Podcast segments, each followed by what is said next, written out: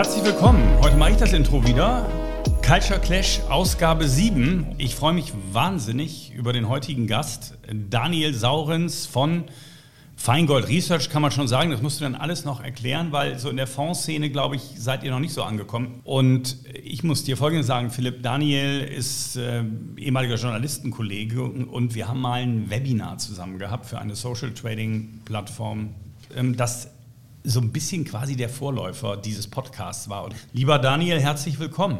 Dankeschön, ich freue mich in Hamburg zu sein. Jetzt habe ich gesagt, Philipp kennt dich eigentlich noch gar nicht richtig. Ich glaube, auch die Hörer dieses Podcasts werden dich nicht kennen. Du bist super bekannt in der Trader-Szene, also bei denen, die aktiver Zertifikate kaufen und mit CFDs rumfummeln. So in der Fondsbranche, ich weiß, ich kenne dich wahrscheinlich nicht alle, deswegen erzähl noch mal so ein bisschen, was du so machst. Also wir sind in der Tat ehemalige Journalistenkollegen, könnte man sagen. Mhm. Wir sind auch heute noch Kollegen, denn ich bin häufiger bei NTV zu Gast, du ja auch. Ja. Ähm, begonnen hat aber alles 2006. Ich bin damals zum Anlegermagazin Börse Online gegangen.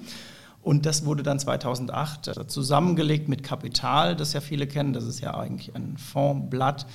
Und ähm, mit der Financial Times Deutschland fusioniert. Und für die drei Blätter habe ich damals ähm, begonnen zu schreiben und zu arbeiten. Für die Financial Times Deutschland wohlgemerkt, nicht für die FT, die ja Wirecard so angezählt hat. Dann habe ich mich im Dezember 2012 mit meinem lieben Kollegen Benjamin Feingold und mit einigen anderen Kollegen von äh, der Financial Times Deutschland und von Börse Online selbstständig gemacht. Und jetzt, äh, ja, wie man neudeutsch sagt, produzieren wir Content rund um die Finanzmärkte mit einem sehr starken Ansatz der Behavioral Finance, des Sentiments und der Psychologie. Also wir gehen an die Märkte relativ äh, psychologisch an und vielleicht ein bisschen interessanter als diese als diese Trader, die irgendwie mit technischer Analyse rumhantieren und nur auf Charts gucken. Wir gucken sehr viel auf die Stimmung. Mich würde mal interessieren, wenn du sagst behavioral, behavioral, ja? Was bedeutet denn das?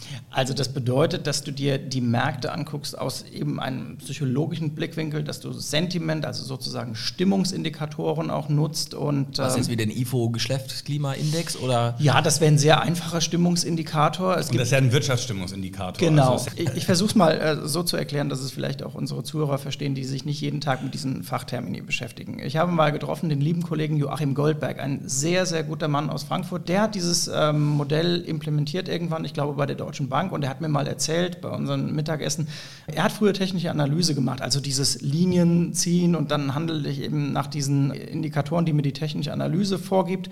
Und er sagte, das hat so lange funktioniert, damals in den 80er Jahren, schon 1980er Jahren, bis der Zweite es gemacht hat. Er hat gesagt, danach war das tot und davon geht er auch aus. So, und in Deutschland ist es ja so ein geflügeltes Wort, in der Finanzszene ist, man sagt, 90 Prozent der Trader verlieren Geld und ich füge dann immer noch dazu, und 90 Prozent handeln nach dieser technischen Analyse Charttechnik. Möglicherweise gibt es ja da eine einen Zusammenhang. So, und genau da wollten wir uns freimachen und aus den Leuten auch mal ein bisschen transparenter erklären. Also zu sowas wie Behavioral Finance und, und Sentiment-Analyse gehört für mich auch dazu, das haben Stefan und ich auf Messen schon präsentiert, der Titelblattindikator. Wenn unsere Zuhörer hier in diesem Podcast einfach mal in Hamburg, München, wo auch immer in einen großen Bahnhofskiosk gehen, empfehle ich immer, gucken Sie mal die Börsenzeitungen an und Zeitschriften, was da auf dem Cover ist.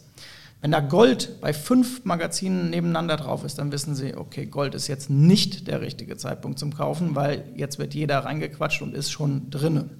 So, wenn da steht Aktiencrash auf allen Titelblättern, rennen Sie möglichst schnell zu Ihrer HSH Nordbank, Sparkasse oder ich weiß nicht, was es hier oben noch gibt, was noch äh, liquide ist und ja, die HSH würde ich immer als erstes nennen, als liquide Bank. Ja, das ist immer. Ich denke an nichts anderes. Ja, ich denke auch nur noch. Bank denke ich immer sofort an HSH. Ich denke da immer an Nonnenmacher, genau. Ja. Und dann kaufen sie. Also, das ist jetzt wirklich ernst gemeint und gar nicht flapsig, sondern man muss dieses, ähm, diese Angst und, und diese Euphorie am Markt für sich nutzen und das versuchen wir und gleichzeitig hinbekommen. Das ist, glaube ich, das Entscheidende, sich selber so ein bisschen nebendran zu stellen, weil man ist ja selber kein Roboter, sondern man ist ja selber getrieben auch von diesen Ängsten und von dieser Euphorie und dass das alles so toll wird. Und dann muss man eben probieren. Ich weiß nicht, ob wir Fußballfans haben. Letzte Saison, erste Fußball-Bundesliga. Ich bin am zehnten Spieltag, Dortmund steht auf 1 und dann muss ich mich nebendran stellen und muss sagen, wenn ich jetzt diese Aktie habe, ist es kein guter Zeitpunkt, sie zu kaufen, weil alles schon, wie der Börsianer sagt, eingepreist ist. Also alles Positive drauf. Ich habe keine Fantasie mehr nach vorne, was da noch kommen soll. Und das ist einfach ähm, das Wichtige und das versuchen wir umzusetzen. Aber wie geht sowas systematisch? Ne? Also, weil, was ich mich jetzt frage, ist, okay, das Beispiel verstehe ich, mhm. aber wie kann man sowas so systematisieren? Weil aus meiner Sicht der, also einmal, erste Frage, wie kann man systematisieren? Ich glaube, da habt ihr bestimmt Antworten. Mhm. Und die zweite ist, wie geht ihr damit um, dass in Zeiten der unlimitierten Geldpressmenge, also durch, durch das Drücken der Geldpressen, mhm. das Geld ja auch irgendwo hin muss. Das heißt, dass irgendwie diese, diese Zyklen der Bereinigung vielleicht auch gar nicht mehr stattfinden und dass sowohl eine Chartanalyse als auch äh, so ein Sentiment, wie ihr es versucht zu messen, vielleicht gar keine Aussagekraft mehr hat. Aber vielleicht erstmal, wie macht ihr es denn? Wie wird das systematisiert? Wie kann ich was davon lernen? Also wir interpretieren zum Beispiel für unsere Abonnenten im Börsenbrief täglich den sogenannten Fear and Greed Index in den USA. Der wird erhoben und ausgeflaggt bei CNN, glaube ich. Ne? Ähm, ich google ihn, aber ich glaube, es ist. Ich kenne den auch, ja. Genau. So, da habe ich fünf Subindikatoren drin und der zeigt mir schon mal aggregiert so eine grobe Daumenrichtung an, ob äh, die Marktteilnehmer im Moment besonders euphorisch sind oder zweiter Weihnachtsfeiertag äh, 2018, ob sie komplett panisch sind. Dieser Index läuft von 0 bis 100. Wir hatten am zweiten Weihnachtsfeiertag 2018 einen Wert von 1. Mal zum Vergleich, so einen Wert von 1 sieht man einmal in drei Jahren. Ich weiß an so einem Tag, niemand will Aktien haben, jeder schickt mich zur Tür raus, ähm, dem ich Aktien empfehle, aber genau da muss ich da sein und sagen, okay, ihr müsst jetzt irgendwie äh, Schmerzensgeld zahlen, erst kommen die Schmerzen, dann das Geld, blöde Börsianer-Floskel ist aber so. Und an so einem Tag muss ich wirklich mit allem, was ich habe, reinspringen, obwohl es wahnsinnig wehtut. Denn es kann natürlich noch einen kleinen Tick runtergehen, aber es ist mittel- bis langfristig sind solche Gelegenheiten ein absoluter Traum. Das ist Porsche Cabrio kaufen in der Wirtschaftskrise im November, wenn keiner Cabrios will und keiner Autos will. So ist das. Und darauf achten wir und das kann man eben messen und der Fear and Greed Index ist nur ein Beispiel. Stefan kennt die Indikatoren auch alle. Es ist ein super, super spannendes Thema, wirklich bekanntestes Titelblatt aller Zeiten diesbezüglich. Die Business Week von 1979. Du warst noch nicht geboren, Philipp? Noch nicht, nein. Nee, genau. Mit dem Titel The Death of Equities. Der Tod der Aktie titelte die Business Week 1979 nach den langen Jahren der Inflation. Es dauerte dann noch ein bisschen, man musste kurz noch die Hochzinspolitik von Ronald Reagan überleben und dann begann die größte Aktienhosse aller Zeiten in der mehr als 400-jährigen Geschichte der Aktie. Also wirklich extrem spannendes Thema und diese Titelblätter, Daniel Recht, sind perfekte Kontraindikatoren. Warum? Ne, weil dann kommen die Milchmädchen, wie man sagt, ja, Hinz und Kunst noch in den Markt rein, alle sind drin und dann hat keiner mehr Geld, um zu kaufen. Aber Cap Insight, habe ich das tatsächlich ausgesprochen? Du Cap, machst das super. Cap Insight, ich habe auch geübt du machst zu Hause. Super. Macht das ja mit Fonds. Und man kann ja bei Fonds ähnliche Dinge, glaube ich, beobachten. Wenn Fonds sehr weit oben in den Ranglisten stehen, dann ziehen die immer mehr Geld an, ne, wenn die Performance gut war in den letzten Jahren. Und das ist bei manchen, also wie bei den Arcatis-Fonds natürlich auch richtig, weil wir weiter eine gute Performance hinlegen und gibt auch andere wie Flossbach, die auch einen guten Job machen. Ähm, es gibt aber auch da immer wieder die Punkte, dass Fonds so eine Zeit lang gut laufen, ja, weil die vielleicht gerade eine gute Phase erwischt haben und dann geht alles Anlegergeld rein. Kameniak ist für mich ganz ehrlich so ein klassischer Fall, wo ich nie mhm. verstanden habe. Kameniak hat in der Finanzkrise nichts verloren. Und dann hat der Milliarden eingesammelt. Ich habe die Fonds trotzdem nie irgendjemandem empfohlen weil ich nicht verstanden habe, warum er nichts verloren hat. Weil es ist manchmal auch einfach Zufall. Ja? Du hast einfach Glück einmal richtig gelegen, aber es steckt kein Konzept dahinter. So wie bei Max Otte, der einmal einen Crash vorausgesagt hat, dann fünf Jahre vorher, aber er lag halt einmal richtig in 30 Jahren und seitdem ist er der Börsencrash-Prophet. Aber habt ihr da mal geguckt, Philipp, im Fondsbereich, wie man das hinkriegt, herauszufinden, welche Fonds haben nur gut performt durch Zufall und bei welchen ist das Konzept dahinter? Weil einfach nur zu gehen und zu sagen, ein Fondsmanager, der drei Jahre, vier Jahre gut gelegen hat, den kaufe ich jetzt, gefährlich glaube, in der Breite. Ich glaube, dass in der Tat ja, es ja wirklich so ist, dass man das Verhalten der semi-institutionellen Anleger und der institutionellen ja noch genauso geprägt ist, dass man sagt, okay, ich brauche mindestens 100 Millionen oder 500 Millionen und dann brauche ich drei Jahre Tracker, wo es super gut läuft. Das, was wir jetzt schon sehen können, und dazu muss man verstehen, was wir im Hintergrund machen, wir ziehen uns jeden Tag von 40.000 Investmentprodukten die Preise, aber wir sehen auch die In- und Outflows. Das heißt, wir können eigentlich täglich sagen, wer verliert gerade Geld aus seinen Fonds und wer gewinnt. Wir sehen aber auch, welche Nutzergruppen bei uns was lesen und welche Fonds auch äh, entsprechend verglichen werden im Tool. Das heißt, wir können quasi einmal vermessen wir so ungefähr 1000 Artikel online pro Tag und sehen einfach, was wird gehypt. Also wir können eigentlich sehr gut sehen, was die Redaktionen der von bei uns angeschlossenen Medien so tun und können das auch vermessen. Mhm. Ähm, aber am Ende finde ich es immer noch extrem äh, spannend zu sehen, dass der ganze Markt eigentlich nur abfragt, wie viel Geld ist im Fonds und wie war es in den letzten drei oder einem Jahr Wobei natürlich drei Jahre überhaupt nicht repräsentativ sind als Indikator für die nächsten Jahre, insbesondere in der Gemengelage, in der die Weltwirtschaft jetzt gerade ist. Insofern bin ich immer noch überrascht davon, wie wenig man eben auf Sentiment und auch auf Fundamentalstrategie guckt und dass am Ende fast alle genau auf diese Zahlen schauen. Witzigerweise ist es so, dass es aber viele Produkte gibt, die extrem gute Zahlen haben, aber es zum Beispiel nie schaffen, über so eine Inflow-Hürde zu kommen. Ne? Es mhm. gibt also, wir kennen Produkte, die irgendwo zwischen 200, 300 Millionen Assets under Management rumgammeln und die haben bessere, längere, bessere Performances als Flossbach, als Arcades, ja, als andere. Ja, ist tatsächlich so. Es aber gibt, die kommen, gibt, ja. die kommen nicht, die, die kriegen halt, das ist der nächste Punkt, die haben halt das Markenvertrauen nicht, die haben mhm. auch die Vertriebskanäle nicht und das ist schon spannend zu sehen, weil auch da, also sowohl die Entscheidungen sind irrational und rückwärtsgewandt und auf der anderen Seite ähm, brauchst letztendlich doch noch so einen Mercedes-Stern auf dem Produkt, der hilft auch. Ja. Das ist mir nämlich auch aufgefallen. Das ist natürlich ganz fies. Es gibt wirklich Fondsmanager, die, die sind dann wirklich so gut wie der Flossbach oder, oder noch besser oder noch besser als wir. Und dann sehen die in den Statistiken, ey, die, die, sammeln da die, die Milliarden ein. Die, warum wir denn nicht? Es gehört einfach auch eine Story dazu. Ne? Du hast Flossbach ist in der Presse, Hendrik Leber ist seit 1994 aktiv in den Medien ähm, und dann baust du ein Vertrauen zu der Person auf, du verstehst die Strategie und die passt dann zusammen mit dem Produkt. Einfach nur das Produkt und die Zahlen ist dann, glaube ich, zu wenig. So, bevor wir uns jetzt hier wirklich im Fachlichen verrennen und verirren, ein kleiner Break kleine Mini-Pause und dann gucken wir mal, ob wir Daniel nicht anregen können zu irgendeinem Kommentar. Wir schätzen, dass bei allen drei Projekten ein Betrag dabei zur Debatte steht, der ganz deutlich unter 50 Millionen Mark liegt. Wir reden hier eigentlich von Peanuts. Fast jeden Monat fällt ein Bauträger in dieser Republik um. Ich kann nur sagen, so what? Ja, so what? Es fällt jeden Tag ein Bauträger um und äh, demnächst fällt vielleicht auch jeden Tag ein neues Startup um. Ähm, das wissen wir nicht. Mein Lieblingsreicher ist eigentlich nicht der Kopper, sondern Frau Quandt und Herr Quandt. So, jetzt, jetzt, und jetzt wird es gefährlich. Also Philipp hat beim letzten Podcast mit Robert Halver schon so ein bisschen, habe ich so ein bisschen deine politische Richtung ein bisschen mehr erkannt, weil wir kennen uns ja gar nicht richtig gut. Ja. Bei Daniel muss man sagen, er ist eigentlich ein Linksextremer.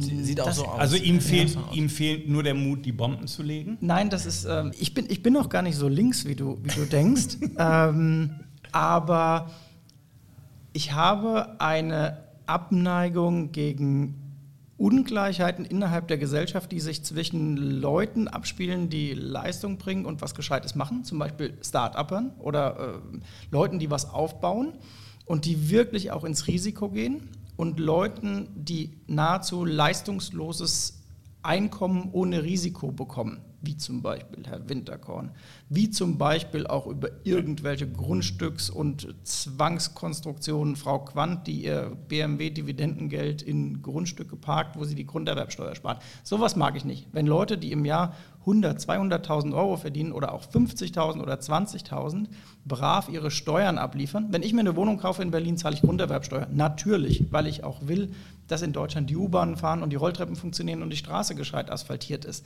Und wenn ich sehe, dass auch zwischen diesen Leuten, die viel und sehr gut verdienen und diesen extrem gut verdienen, so ein Gap herrscht, ähm, das völlig ungesund ist, dann ja, würde ich mich an dem Punkt als links beteiligen. Aber bei Winterkorn, ja, Einspruch. Ja. Weil ich meine, der Mann ist eventuell, das wird sich richtig rausstellen, ja. verantwortlich dafür, dass man bei VW eine Software entwickelt hat, die so schlau war, ja. dass Autos erkennen, ob sie auf einem Teststand oder auf der Straße fahren. Das würden die Amerikaner, das würden die Japaner, das würden die nie hinkriegen. Das ist eine Ingenieursleistung, das darf man auch mal nicht vergessen. Ähm, ich weiß nicht, ob er so schlau ist, dass er das selber hinbekommen hat. Er hat es vielleicht äh, hinbekommen, das abzusegnen.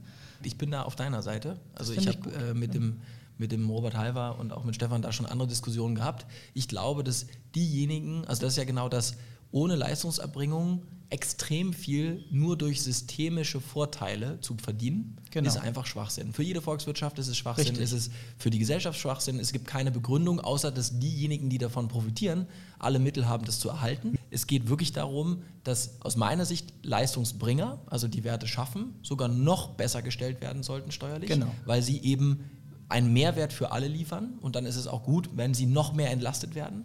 Auf der anderen Seite jemand, der aber nur davon profitiert, dass zum Beispiel Erbschaften oder auch bestimmte Vermögensobjekte, wo es keinerlei Leistungserbringung mehr gibt und auch keinerlei Abflüsse für die Gesellschaft und nichts, diesejenigen müsste man aus meiner Sicht stärker einbeziehen in die Besteuerung und das sollte der Grundgedanke sein. Und ich glaube, dagegen hat auch keiner was. Was Nee, jetzt immer nicht. genau und was jetzt immer passiert ist, dass aber diejenigen, die quasi leistungsfrei Erträge einstreichen und das auch noch steuerfrei, Korrekt. haben eine solche Lobby. Was machen die? Die holen Leute, und da sage ich es mal jetzt provokant, wie dich oder wie einen Robert Halver, und die setzen sich nach vorne und sagen, da wird jetzt besteuert.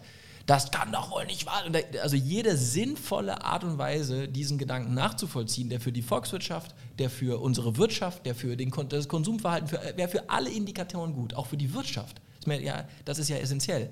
Die werden genau dann mit dieser Keule totgeschlagen. Da wird dann gesagt, oh mein Gott, ja, ihr wollt Reiche besteuern, ist doch der Kommunismus. Und das passiert in Amerika genauso. Und guckt euch an, wie die Amerikaner leben. Das war das Ende meines Monologs, aber ich kann nur sagen, ich bin da bei dir. Leistungserbringer entlasten und jemand, der ohne Leistung steuerfrei ähm, Erträge erwirtschaftet, der gehört belastet. Was man im Endeffekt ja will, die Leute mitnehmen mit einem gesunden Menschenverstand. Und ich finde, dieses extreme Gap, das wir momentan haben, zwischen einer Frau Lobscher in Berlin, die einen Mietendeckel und Mietpreisbremse durchsetzen will, mit Konzepten aus den kommunistischen DDR-Zeiten und den Superreichen, die wenig Steuern entrichten oder, oder die Wege wissen, wie sie sie ähm, geschickt vermeiden können, da muss man irgendwie zusammenkommen. Ich glaube, das betrifft auch Börsianer. Stell dir vor, du bist Aktionär der Deutschen Bank und hast diesem Institut dein Vertrauen gegeben und dein Geld da angelegt. Und dann siehst du, dass ein Investmentbanking-Chef aus Südafrika, ähm, weil eben Herr Achleitner offenbar diese Verträge mit abgesegnet hat oder einfach ein extrem schlechter Aufsichtsratschef ist, dass so jemand mit 40 Millionen Abfindungspaket daraus geht. Das macht ja auch was mit Gesellschaften, weil mit diesen 40 Millionen sagt derjenige, ich nehme ma- diese 40 Millionen als Eigenkapital, nehme damit Immobilien, hebel das mal 10, weil mehr als 10% EK muss ich nicht bringen. Das heißt, so jemand, leistungslos bei der Deutschen Bank, das Institut hat keine Gewinne gemacht, der, die haben die Bank einfach ausgenommen mit einem Friends and Family Programm Made by London in der Deutschen Bank. Mit diesen 40 Millionen gehe ich shoppen am Immobilienmarkt und kaufe mir Immobilien für 400 Millionen, wenn ich das will. So, 400 Millionen Immobilien in Wohnung ist einfach ein unfassbares gesellschaftliches Verwerfungsinstrument. und das kann doch nicht wahr sein, dass das ist. Und da sage ich, ja, der kann 40 Millionen Abfindung haben, von mir aus. Die erste Million soll er zu 50 Prozent äh, versteuern. Alles cool. Aber alles, was drüber ist, eigentlich, nehmt ihm 70 Prozent weg oder 75. Bin ich auch völlig radikal. Weil ich finde, es gibt null Leistungsanreiz dafür. Null. Null. Und ich wäre nicht dafür, das zu deckeln, sondern einfach besteuert weg. Dafür sind Steuern da. Es sind ein Lenkungsinstrument. Und ich finde, es ist nicht links, sondern das Äh, ist Mitte. Ähm, ich gebe euch völlig recht, die Manager, also wenn wir über das Thema Aktienrückkäufe sprechen, ähm, wenn wir über den amerikanischen Aktienmarkt reden und warum der so super performt, dann kommst du nicht drum rum, über das Thema Aktienrückkäufe zu sprechen. Der wichtigste Käufer, und zwar mit Abstand der wichtigste Käufer am amerikanischen Aktienmarkt der letzten fünf Jahre, sind die Unternehmen selbst. Korrekt. So, das ist bei einer Berkshire Hathaway, also wie Warren Buffett sie hat, völlig okay, weil die aus Cashmitteln in die eigene Aktie investieren, die eine höhere Rendite bringt als die Cashmittel. Das ist auch okay bei einer Apple, aber diverse Unternehmen nehmen Kredite auf, ja, geben Anleihen raus, um eigene Aktien zurückzukaufen, die sie dann ja einstampfen und damit dafür sorgen, dass der Gewinn pro Aktie steigt. Korrekt. Was Quasi haben- eine umgedrehte Kapitalerhöhung, könnte man sagen. So, genau. Und der Gewinn des Unternehmens steigt gar nicht mehr. Es steigt nur der Gewinn pro Aktie, weil die Anzahl der Aktien sich verringert.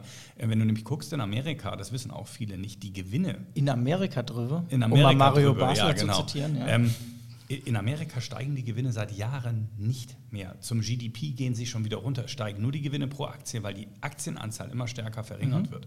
So, und warum machen die CEOs das? Ganz einfach, weil die mit Aktienoptionen honoriert werden. Und diese Aktienoptionen orientieren sich am Aktienpreis und der orientiert sich am Gewinn pro Aktie.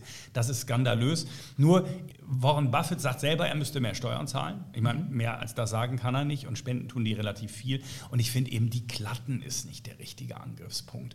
Die, die, die, die sorgt dafür, dass bei BMW es nicht so scheiße läuft, Entschuldigung, wie bei, wie bei äh, Daimler seit vielen Jahren, wenn man mal die ganzen Jahrzehnte sieht mit der Fusion Chrysler, der integrierte Technologiekonzern. Also BMW ist besser geführt, weil da irgendwie noch eine Familie dahinter steckt. Ich glaube, die, die, die machen auch relativ viel auf der Wohltätigkeitsseite. Oh. Also die ersten, die mir da einfallen, sind, Entschuldigung, sind dann die großen amerikanischen Fangkonzerne. Nike, die ihre Lizenzen irgendwo in Billigsteuerländern halten und die ganzen Gewinne aus unserem Land wegversteuern. Und ich finde den Macron super, dass der jetzt vorgeprescht ist und gesagt hat, es ist mir jetzt egal, wenn wir keine europäische Einigung hinkriegen, weil Scholz auch wieder nicht wollte, beraten von seinem Cookies oder von mhm. wem auch immer. Korrekt. Und der gesagt hat, wir machen jetzt diese Digitalsteuer und besteuern die, die Läden einfach mal. So schwierig, wie das auf nationaler Ebene ist. Ich denke, das ist aber auch, was Deutschland braucht. Wir brauchen definitiv ein bisschen komplexeres und schwierigeres Steuersystem, ja. weil es gibt ja. noch viel zu viele Steuerberater, die da draußen sitzen. Damit Friedrich Merz, den du sicherlich unterstützen würdest, wenn er käme, dann wieder das Steuersystem auf den Bierdeckel machen kann. Wir machen jetzt hier eine Wette, Stefan. Ähm, die Kanzlerentscheidung, äh, Kandidatenentscheidung in der CDU, CSU, das könnt ihr dann im Podcast nochmal nachhören. Im nächsten Jahr wird sich ergeben zwischen Markus Söder und Jens Spahn. Das sind die beiden, um die es gehen wird. Nein. Das ist meine Prognose, ganz klar. Ich finde super, wie gut informiert ihr seid und was, was ihr alles so wisst. ich bin ganz beeindruckt, ähm, muss ich sagen. Du, ich, äh, ich habe dazu keine Meinung. Ähm, ich habe, glaube ich, keine Einblicke bei der CDU, die mir das erlauben würden. Ich würde einfach mal dagegen setzen, weil ich glaube, statistisch habe ich dann die höhere Chance ich glaube, Jens Spahn ist sicherlich jemand, mit dem man rechnen muss. Ich glaube, Friedrich Merz ist es nicht, weil Friedrich Merz hat einfach den BlackRock-Anhänger um den Hals hängen und da werden die Populisten draufhauen, ja. auch wenn das super unfair ist für ihn. Also ja, ist das auch. ist leider so und auch totaler Quatsch ist. Aber Jens Spahn würde ich sehen, ähm, Söder Okay. Würde ich nicht sehen, aber ist ja fein. Ich finde es plausibel. Aber ich habe noch eine kleine Anekdote. Ich bin ähm, vor zwei Tagen in Berlin gewesen. Da war eine Hochzeit, ich sag mal, arabischer Leistungsträger, die da mit üppigen Autos. Danke übrigens. Ich habe noch ein paar Daimler-Aktien. Die fahren alle C63 AMG. Die haben eine Hochzeit gefeiert, relativ laut. Du hast mit, mir per WhatsApp ein Video geschickt. Mit, ich habe herzlich gelacht. Genau, mit heulenden Motoren. Also es war original vor Blocks. Ich habe nur Toni vermisst vorne drin. Auf jeden Fall, das war sehr geil. Ich beobachte diese Hochzeit, fahre dann mit meinem Fahrrad, einem 20 Jahre alten Bianchi, um die nächste Kurve und dann ist die Straße etwas eng. Äh, wenn man zum Brandenburger Tor fährt, dann fährt man links Richtung französische Straße, da wird es ein bisschen eng. Ich umkurve einen Mercedes-Jeep und denke so, welcher Spacko parkt denn hier die halbe Straße zu? Halte vor diesem Jeep, will den Typ anpöbeln und sitzt, sitzt innen drin Christian Lindner und tippt auf sein Handy. Und dann gucke ich aufs Nummernschild, Düsseldorfer Nummernschild, DGE, den Rest habe ich vergessen.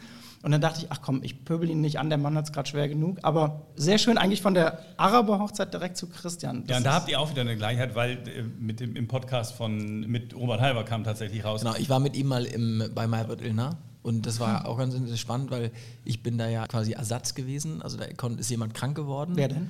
Äh, das ist ähm, Philipp Pauster, ich glaube, den kennt ihr nicht. Es ging denen darum, dass sie einen haben wollten, der Startup-Unternehmer mhm. ist und der sich so ein bisschen zu Klimathemen auskennt. Und ich ja. habe ja Tesla aufgebaut und in der Solarwirtschaft ganz viel gemacht mhm. und das auch über eine Dekade.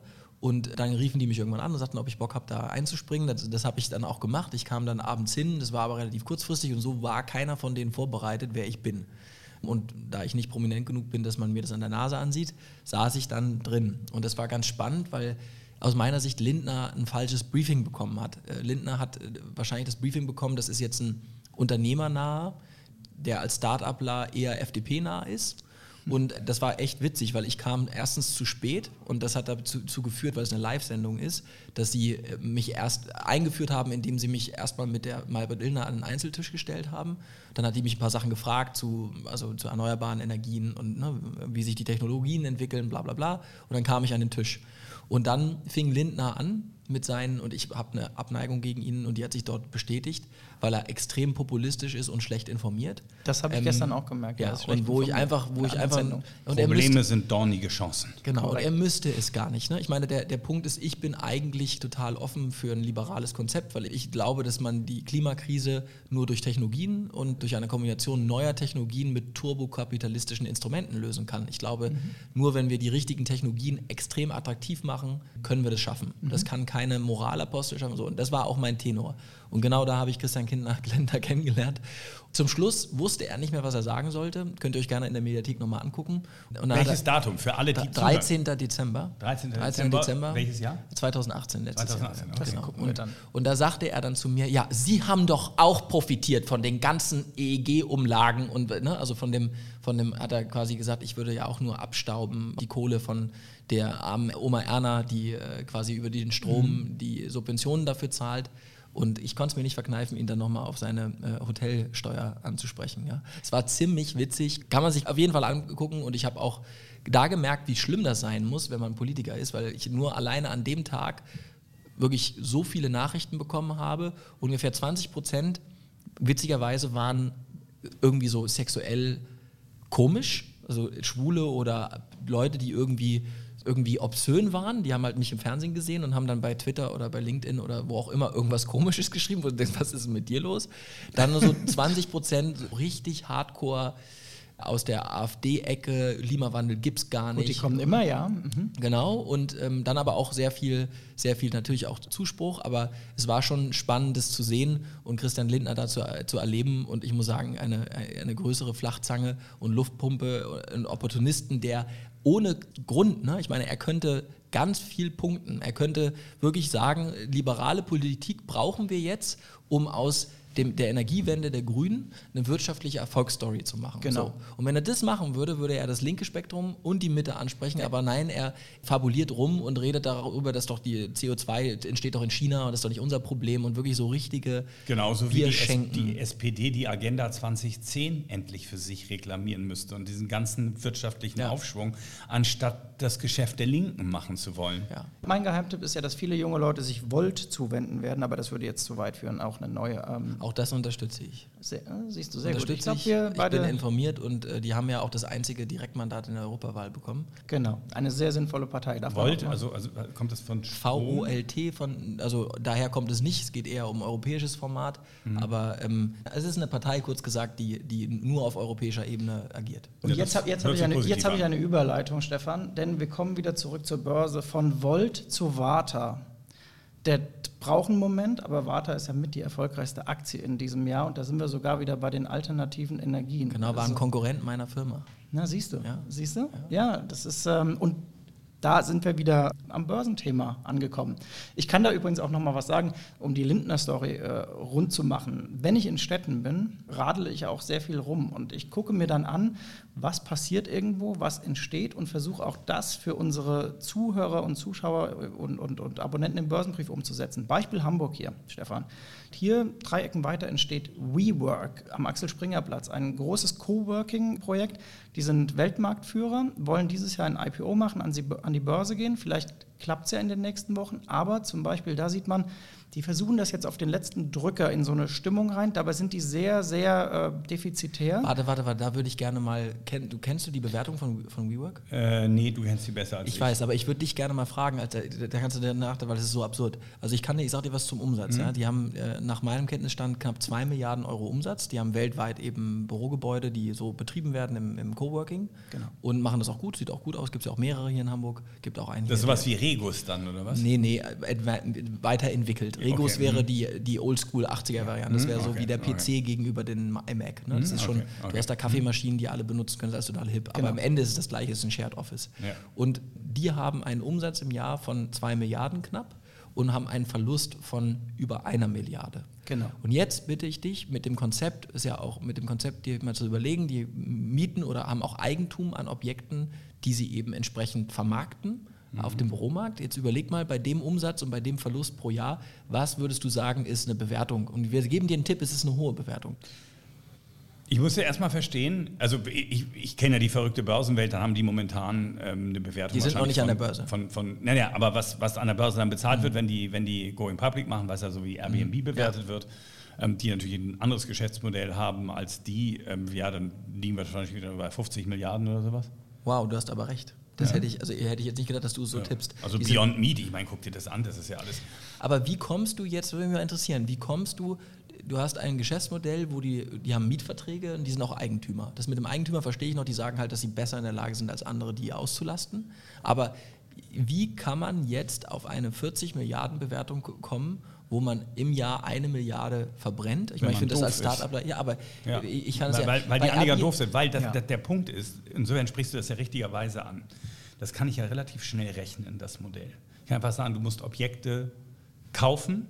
Ja, Oder und, mieten, Oder ja. mieten und weiter vermieten. So, und jetzt wissen wir, wie eng der Markt teilweise ist. Ähm, Das ist auch ein sehr, sehr zyklisches, konjunkturlastiges. Gewerbeimmobilienmarkt im weitesten Sinne. Ja. Also bei Beyond Meat kannst du natürlich unglaubliche Annahmen treffen. Ob die dann Bei eintreffen, Airbnb ist was auch, anderes. Bei weil Airbnb die sind auch, Asset weil, light. Weil haben keine einzige genau, Wohnung, die sind Asset light. Das ist genau der Ja. Punkt. Das sind Asset light, es muss nur den Hype auf der Plattform geben Richtig. und dann funktioniert das und die verdienen ihr Geld.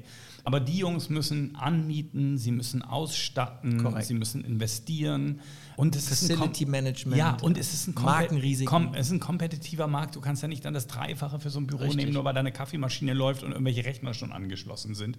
Ist ein se- sensationeller Short, wenn sie, wenn sie tatsächlich zu der Bewertung an die Die, Börse vor allem kommen. musst du dir überlegen, wer sind die Hauptnutzer. Die Hauptnutzer von, von WeWork sind in der Regel gut finanzierte Startups oder Unternehmen, die neu in eine, in, in eine Stadt kommen, wie Google oder große Corporates, und die mieten übergangsweise Korrekt. was an. Das heißt, das ist ein typisches Fall für Hochkonjunktur. Genau. Man muss schnell Lösungen finden und flexibel bleiben. Und das allererste, was gestrichen wird, sind alle WeWorks, weil sie viel zu teuer sind und weil sie sehr flexibel sind in den Kündigungsfristen, wenn es einen Knick gibt. Ne? Genau. Aber trotzdem setzen die sich dahin und machen das. Ne? Und das ist auch wieder, da kommen wir wieder zurück zu dem, zu dem europäischen Phänomen. Wir konkurrieren als Europäer, als Kontinentaleuropäer, sind ja Londoner, glaube ich, ne? Ähm, als Kontinentaleuropäer konkurrieren wir mit solchen Geschäftsmodellen, die diese Bewertung äh, im äh, angl angloamerikanischen Raum hinbekommen. Da hast du keine Chance. Da, da hast du ke- keine Chance. Und das ist äh, immer wieder, wo ich ja fasziniert bin, weil wir selber auch ein Startup haben und viel über die Zukunft reden und über, wir wollen Dinge günstiger und besser machen. Aber das ist irre. Ne? Also ich das meine, ist ein schönes Stichwort fürs nächste Break, den nächsten Einspieler. hau rein. Immer wenn es um Krieg geht, sind am Ende weniger vorhanden und es gibt immer Gewinner und Verlierer. Und ich habe die Absicht, mit unseren Partnern, die VW in der ganzen Welt hat, der Sieger zu sein. Wir hatten schon mehrfach darüber geredet. Wenn du im Silicon Valley sitzt oder im London, dann schmeißen sich die Angelsachsen mit der Kohle zu. Wirtschaft ist Krieg, Daniel. Wirtschaftskrieg in der Tat. Ist es so? Naja, Krieg mit anderen Mitteln. Guck dir Trump an, äh, guck dir die Chinesen an. Das ist schon Krieg. Und es ist auch, man schaut nach Afrika, man schaut nach Äthiopien, man schaut sich, was die Chinesen da bauen. Das ist, es ist kein Krieg mit anderen Mitteln, sondern es ist Handeln mit, mit Na doch, anderen schon, Mitteln. schon, schon. Krieg muss ja nicht militärisch sein. Ich glaube aber, man kann es ja versuchen über eine Definition. Ne? Also die, das liberale Wirtschaftskonzept, von, das wir in der Schule gelernt haben oder in der Uni oder uns selbst beigebracht haben, hat ja damit zu tun, dass es funktionierende, sich regulierende Märkte gibt. Genau. Das heißt, dass es zumindest in bestimmten Varianten ein Plain Level Field gibt. Das heißt, dass eben ich eine gute Idee habe, ich komme vielleicht ein bisschen schlechter an Geld ran, aber ein bisschen besser an Leute und ein bisschen besser an was auch immer. Und dann habe ich einen Mix, einen Mix von, von Fähigkeiten und mit dem bin ich im Wettbewerb. So. Und dass der nie gleich ist, verstehe ich. Aber das, was ich, wo ich dir zustimme, wo wir uns im Krieg befinden, und das ist ein industrieller und ein Handelskrieg, in dem wir sind, und das schon länger ist, auf der einen Seite des Silicon Valley, was eben in der Lage ist, in dem Informations- und Digitalsektor komplett zu dominieren in der sogenannten westlichen freien Welt, weil die anderen lassen sie nicht rein. Und die das nur können, weil sie einfach schneller wachsen, bessere und höhere Bewertungen bekommen und dadurch Oligopole am Fließband bauen. Das ist das eine. Die eine, sage ich mal, industriepolitische ähm, Kriegsführung, die die Amerikaner extrem erfolgreich vollzogen haben. Und wir zahlen jeden Tag die Google-Steuer. Und auf der anderen Seite haben wir die Chinesen, die machen es mit den Außenhandelsüberschüssen und die führen auch Krieg, weil sie ja gar nicht nach wirtschaftlichen, also es fing ja schon in der Solarbranche an, da haben die defizitäre Unternehmen voll gepumpt mit Finanzierung, die unsere Unternehmen nie bekommen konnten. Grüße an Herrn Asbeck.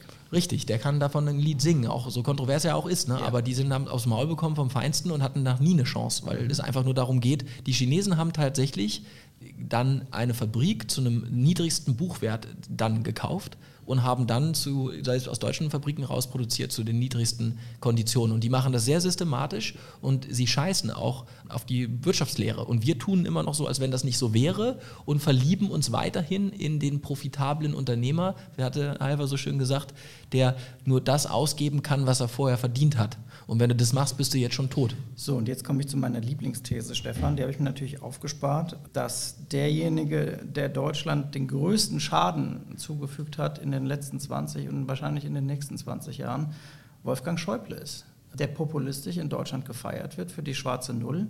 Aber ich glaube, das sieht man zum Beispiel am Bankensektor, das, was Schäuble durchgedrückt hat, im Grunde seit Erstantritt äh, im Finanzministerium, das mag cool aussehen für den deutschen Schwaben, der sagt äh, schwarze Null, Blöske Schuldemare und so weiter. Aber es kostet Deutschland langfristig unglaublich viel, weil mhm.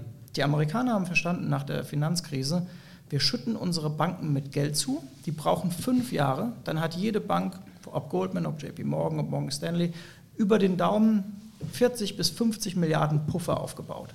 Das ist das, was die Deutsche Bank längst nicht mehr wert ist. Das heißt, jede Krise stecken die so weg, weil sie einfach gepusht wurden und es war politisch gewollt, dass man gesagt hat, okay, den Bankensektor mhm. sichern wir uns. Mhm. So, und es gibt jetzt zwei Felder des Bankensektors, die chinesischen Banken und die amerikanischen. Ich glaube, in den nächsten zehn Jahren viel anderes, in Europa vielleicht noch eine BNP Paribas, ein, zwei andere werden übrig bleiben, der Rest alles ja. HSBC. Und jetzt, so, und jetzt, Moment, jetzt, ja. lass mich noch ganz kurz mhm. den Gedanken mhm. zu Schäuble mhm. weiterführen. Und er hat nicht verstanden, oder, oder Deutschland hat nicht verstanden, dass Investieren und, und quasi auf 50, auf 100 Jahre nach vorne denken in der Infrastruktur und so weiter, nach 2008 bitter nötig gewesen wäre und dass Schulden nicht mehr den Wert haben, den sie früher hatten, was natürlich logisch ist, wenn ich mich zinsfrei äh, verschulden kann und Geld keinen Preis mehr hat. So, und diesen Gap der war zehn Jahre, dieses Fenster war zehn Jahre offen, wo du das alles auf den Weg bringen konntest. Jetzt versucht Deutschland vielleicht irgendwie da nachzulegen, aber durch dieses schuldengetriebene Wirtschaften konnten die Startups in den USA wachsen. Hast du eine Beyond Meat, die irgendwie 12 Milliarden wert ist, ist so viel Geld, das zirkuliert. Du gibst auch Projekten eine Chance, die vielleicht nach deutschen Maßstäben gar keine Chance hätten. Ich glaube, eine Uber hätte in Deutschland nie eine Chance gehabt, weil die hätten gesagt, Moment, was ist denn das für ein Geschäftsmodell? Äh, ihr verbrennt jeden zweiten Euro? Ähm, nee, tschüss. Ich, ich, mag den Samwer nicht so besonders, aber wenn der sagt, er will sein Unternehmen möglicherweise von der Börse nehmen, weil er sagt, ich, halte das nicht mehr aus, die, die Europäer und die Deutschen sind dermaßen risikoscheu, die verstehen auch nicht den, den Ansatz dieser Plattformmodelle dann, dann, muss man das nachvollziehen. Und diese Politik, dieses Denken ist total anachronistisch und das hat Deutschland super viel Geld gekostet und Schäuble war da vorne dran und das werfe also, ich ihm vor. Und Scholz geht genauso weiter. So, also wir sind 100% übereinstimmend. Der andere Punkt ist der, du hast dieses Thema Deutsche Bank angesprochen, mhm. im Vergleich zu den amerikanischen Banken, die rekapitalisiert wurden in anderen Ländern oder die chinesischen Banken und schlagen da aber nicht zwei Seelen in deiner Brust. Weil die Konsequenz daraus wäre ja eigentlich gewesen, komm, Deutsche Bank, ich weiß nicht, wie viel Betrugsfälle hat es da gegeben im Zuge der Finanzkrise. Wir wissen, wie viele Rechtsfälle die haben. Hätte man da eben auch sagen müssen, komm, Schwamm drüber. Deutschland braucht eine starke Nein, ich Bank. würde die Deutsche Bank... Pumpt die Milliarden rein, wir zahlen die Strafen für die, damit wir eine starke Bank haben. Weil das ist doch, wenn du global denkst, und das ist das ist das riesige Problem, in dem ich stehe. Genau das gleiche bei VW, genau das gleiche bei den Stromversorgern. Moralisch betrachtet, bei den Stromversorgern halte ich das nach wie vor für kompletten Schwachsinn, aus der Atomenergie so schnell auszusteigen. Wir haben ich nicht auch. Es in Europa erlebt, dass man uns gefolgt ist, dem deutschen Beispiel. Und wir sind hier auch kein Erdbebengebiet wie in Fukushima. Stopp. Das war auch reines politisches das, Moment. Das. Aber jetzt kommen wir zu den Banken. Mhm. Zu diesem Boni-Wahnsinn, ja. der da stattgefunden hat moralisch absolut berechtigt, drüber zu fahren. Mhm. Und bei der Automobilindustrie diese Unverfrorenheit von VW, auch wenn ich da vorhin Witze darüber gemacht habe, das ist ja ein so krasser Betrug, den die da gefahren ja. haben. Der ist ja im Grunde noch viel, viel augenscheinlicher. Bei der Finanzkrise sind die irgendwie selber in so einer Wolke gewesen und wussten nicht mehr, ist das gut oder schlecht für die Volkswirtschaft. Das war einfach ein schlichter, krasser Betrug. So, finde ich moralisch alles gerechtfertigt. Wenn ich mir aber angucke, wir fahren da drüber und sagen, Gerechtigkeit muss sein, auch wenn Deutschland daran zugrunde geht. Die Chinesen interessiert es nicht, die Amerikaner interessiert es nicht. Die lassen ihre Automobilindustrie groß werden, die lassen ihre Banken wieder groß werden. Und am Ende sitze ich in Deutschland irgendwann in 10, 20 Jahren, habe die Lorbeeren verfrühstückt, habe Kernindustrien kaputt gemacht und habe eine unzufriedene Wählerschaft, die dann Parteien wählt, die ich nicht im Bundestag habe. Nee, nee, und jetzt Stefan. weißt du mir mal die Lösung aus der moralischen Krise. Ja, man, ich finde, man hätte es, wenn du, wenn du anguckst, was die Amerikaner. Unfug. Ja, das find, ich finde es auch, dass es populistischer Unfug. Die Amerikaner haben es ja anders gemacht. Die haben sich nach der Finanzkrise auch regierungsseitig in ihre Banken reingesetzt, haben gesagt, kurzzeitige Kontrolle, haben sich auch selber Geld abgeschöpft, was danach verdient wurde. Und das hätte theoretisch Deutschland ja auch machen können. Du nimmst dir diese Konzerne und sagst, hm, alles klar. Das Land Niedersachsen zum Beispiel hat einen äh, beträchtlichen Anteil an VW. Hätte sagen können, okay, Jungs, wir machen jetzt äh, folgenden Plan. Verbraucher werden äh, entlastet, ihr habt die geschädigt, es gibt folgendes Ding. Wir bürgen dafür, alles, was ihr an Business macht in den nächsten 20 Jahren, fließt an den Staat zurück. Wir schießen euch Geld vor, Schulden dafür kein Problem, kommt später wieder zurück. Bei den Banken hätte man es ähnlich machen können. Bei der Commerzbank ist man ja reingegangen. Der erste Schritt war ja okay zu sagen, wir nehmen eine gewisse Kontrolle. Nur dann hätte man sagen sollen, okay, jetzt investieren wir in das Geschäftsmodell dieser Bank, auch indem wir verstehen, dass irgendwie Schulden nötig sind dafür, machen die Bank kompetitiv, dann verdient die Bank Geld. Und ich meine, nimm den amerikanischen Staat, wenn die 20 Milliarden in die großen drei Banken reinschütten, sieben pro Stück oder 6,666, sagen wir mal, Milliarden, so, die hast du nach zwei Jahren wieder, weil du die so groß gemacht hast, dass die weltweit einfach unfassbares Geschäft machen. Das heißt, es geht nicht darum, irgendjemand davonkommen zu lassen, sondern vielleicht mal ein bisschen strategisch zu denken und zu überlegen, was hat denn meine Bevölkerung und mein, von mir aus mein Kontinent, soweit würde ich gehen als Europäer, zu sagen, was haben wir denn davon und wie kriegen wir das in, in Einklang? Aber was wir gemacht haben, war einfach ziemlich dumm, Ja, aber muss man sagen. okay, finde ich super gut. Also super gute Antwort, äh, auch eine gute Lösung, eine marktwirtschaftliche Lösung zu wählen. Nur kriegst du, kriegst du das in Deutschland politisch durch? Ich meine, guck doch mal, wie die Leute geschrien haben, nur als der Merz als Kanzlerkandidat in Frage kam. Oh, der ist bei BlackRock. Die kontrollieren ja irgendwie die halbe Industrie in Deutschland. Ja, was heißt, ich, ich glaube, dass, dass das Da Problem kommen ist doch hier häufig- die ganzen linken Bedenkenträger um die Ecke gelaufen und sagen, ihr könnt doch jetzt nicht so eine ich, Bank ich glaube, ich glaube, und denen lass, lass irgendwie mich Kohle grad, geben. ja, lass mich gerade einen Gedanken. Ich glaube und deswegen ist ihr vielleicht- vielleicht, weil ihr links seid und wirtschaftlichen Sachen Ja, ja, ja, genau. Da, da, da, Aber das, der- deine der- Argumente sind flach und billig. Ja. Also zu sagen, das geht alles nicht wegen den linken, Bede also jetzt ist auf einmal der linke Bedenkenträger daran schuld, dass es einen wirtschaftlichen Niedergang gibt. Ich, und äh, sorry, aber dazu muss man mal was sagen. Der deutsche Staat hat das EEG ins Leben gerufen. Das EEG ist ein Subventionsprogramm. Ja. Man kriegt 20 Jahre Geld dafür und verdient damit heutzutage immer noch richtig Kohle, wenn man einen scheiß Solarpanel aufstellt oder einen Windpark. Den Finger auf diesem Gesetz hatten die großen vier Energieversorger in Deutschland. Die wussten davon, es war alles, und es war die Gelddruckmaschine stand da. Was haben die vier gemacht seit 1998? Nix. Und am Ende sind es kleine Bürger gewesen und andere Unternehmen, die das durch umgesetzt haben. Das heißt, die haben, das muss man sich auf der Zunge zergehen lassen, du baust ein System, der Staat garantiert dir den Preis und die Abnahme über 20 Jahre, egal ob physisch geliefert wird. Das ist eine Gelddruckmaschine. Ja.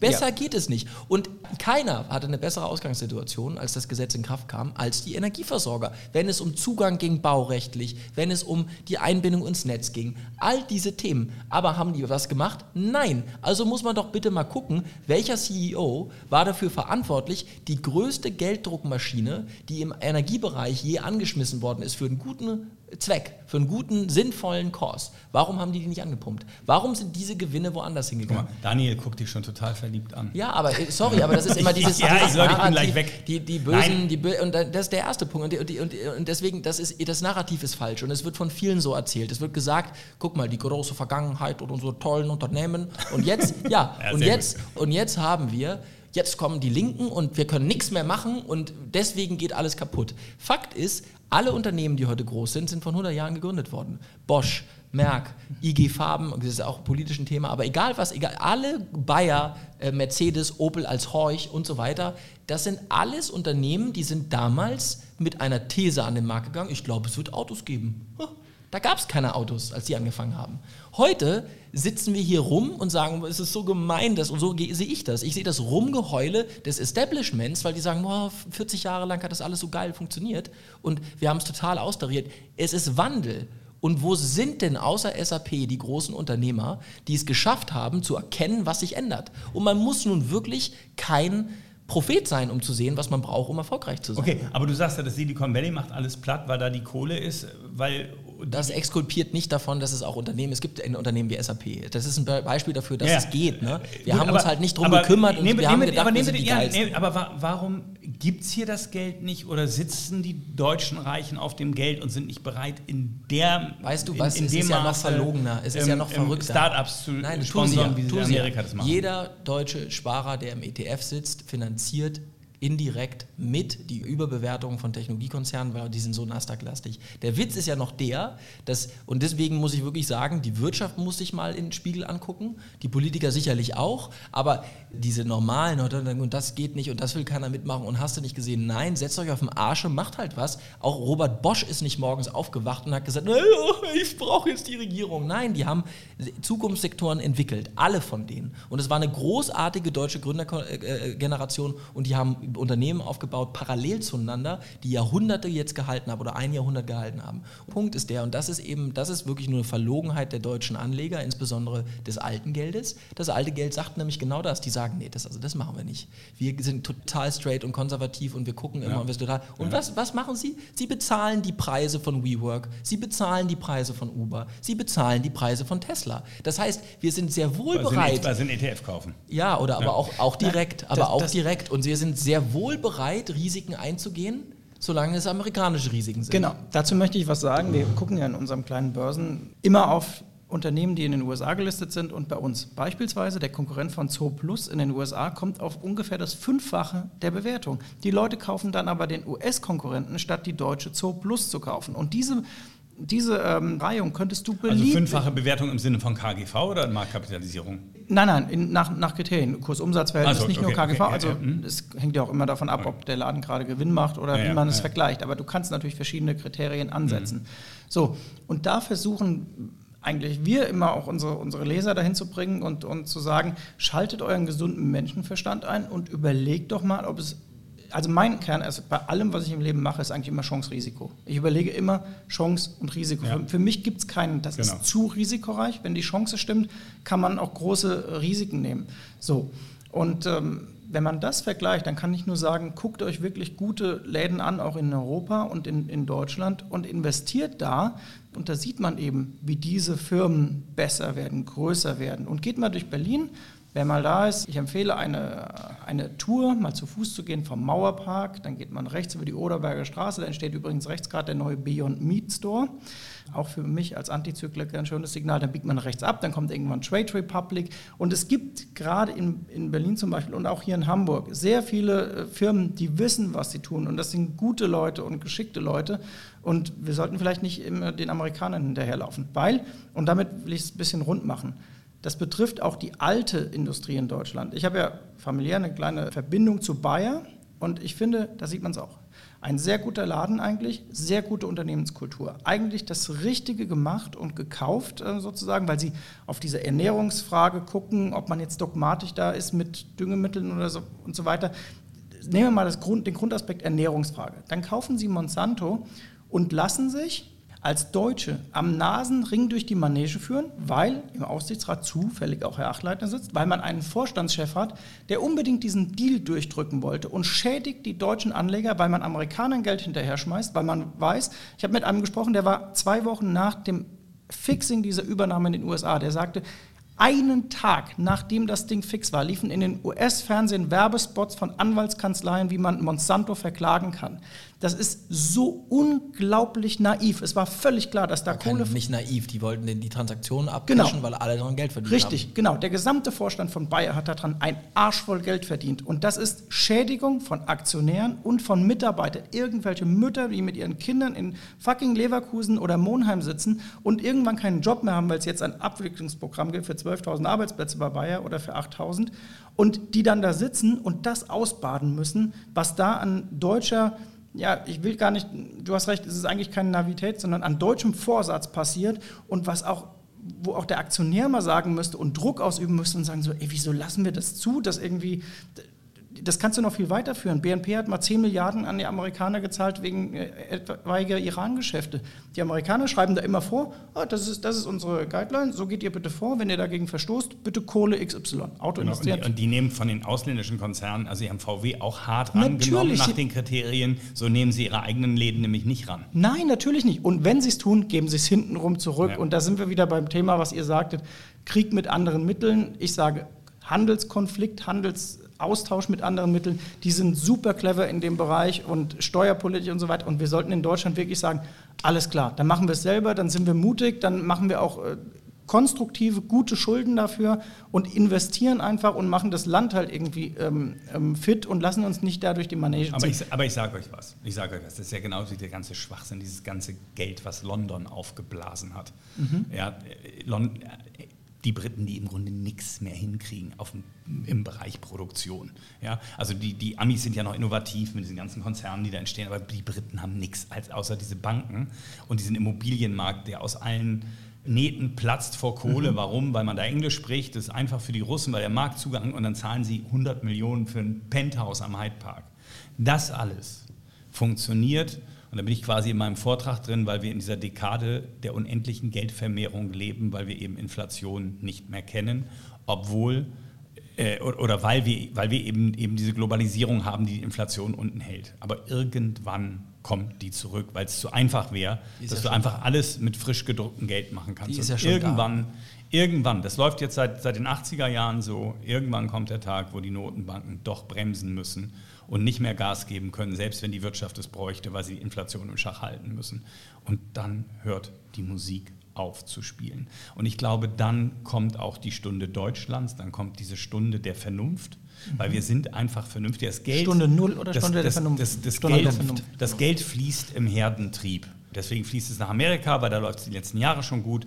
Und in, nach London, da läuft es die letzten Jahre gut. Und so wie du das nach der Finanzkrise gesehen hast, wir waren bis zur Finanzkrise der kranke Mann Europas dann brach die ganze Immobilienillusion erstmal zusammen, die jetzt teilweise schon wieder entstanden ist mit dem billigen Geld, aber so, und dann war es plötzlich nicht mehr toll, Investmentbanker zu sein, sondern Ingenieur zu sein. So, jetzt ist das mit dem Geld, billigen Geld ja weitergegangen, das heißt, wir sind wieder auf der Geldwelle. Irgendwann ist mal Schluss. Und dann geht es nicht gleich wieder mit frischem Geld los nach der Krise, weil erstmal die Inflation bekämpft werden muss. Und dann wird sich das alles genau. normalisieren. Ich möchte, Vorher, glaube ich. Ich möchte hier noch ein bisschen Nutzwert beitragen, weil wir am Ende sind und der Regisseur schon auf die äh, nicht vorhandene und virtuelle Uhr am Handgelenk äh, tippt. Mein Tipp an alle Zuhörer jetzt, wenn die überlegen, was soll ich denn jetzt aus diesem Podcast mitnehmen?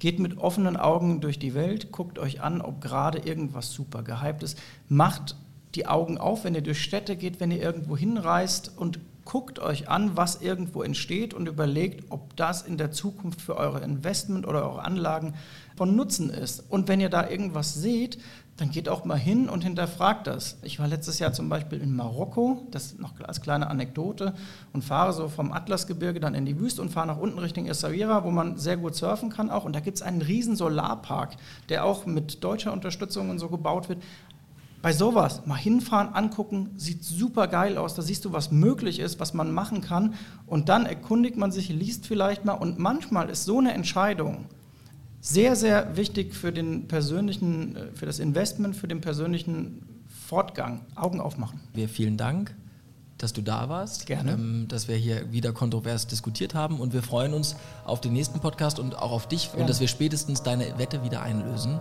Oh ja, die haben Söder wir nicht vergessen. versus Spahn, ja, in der Tat. Alles klar. Dann danke fürs Zuhören. Dankeschön.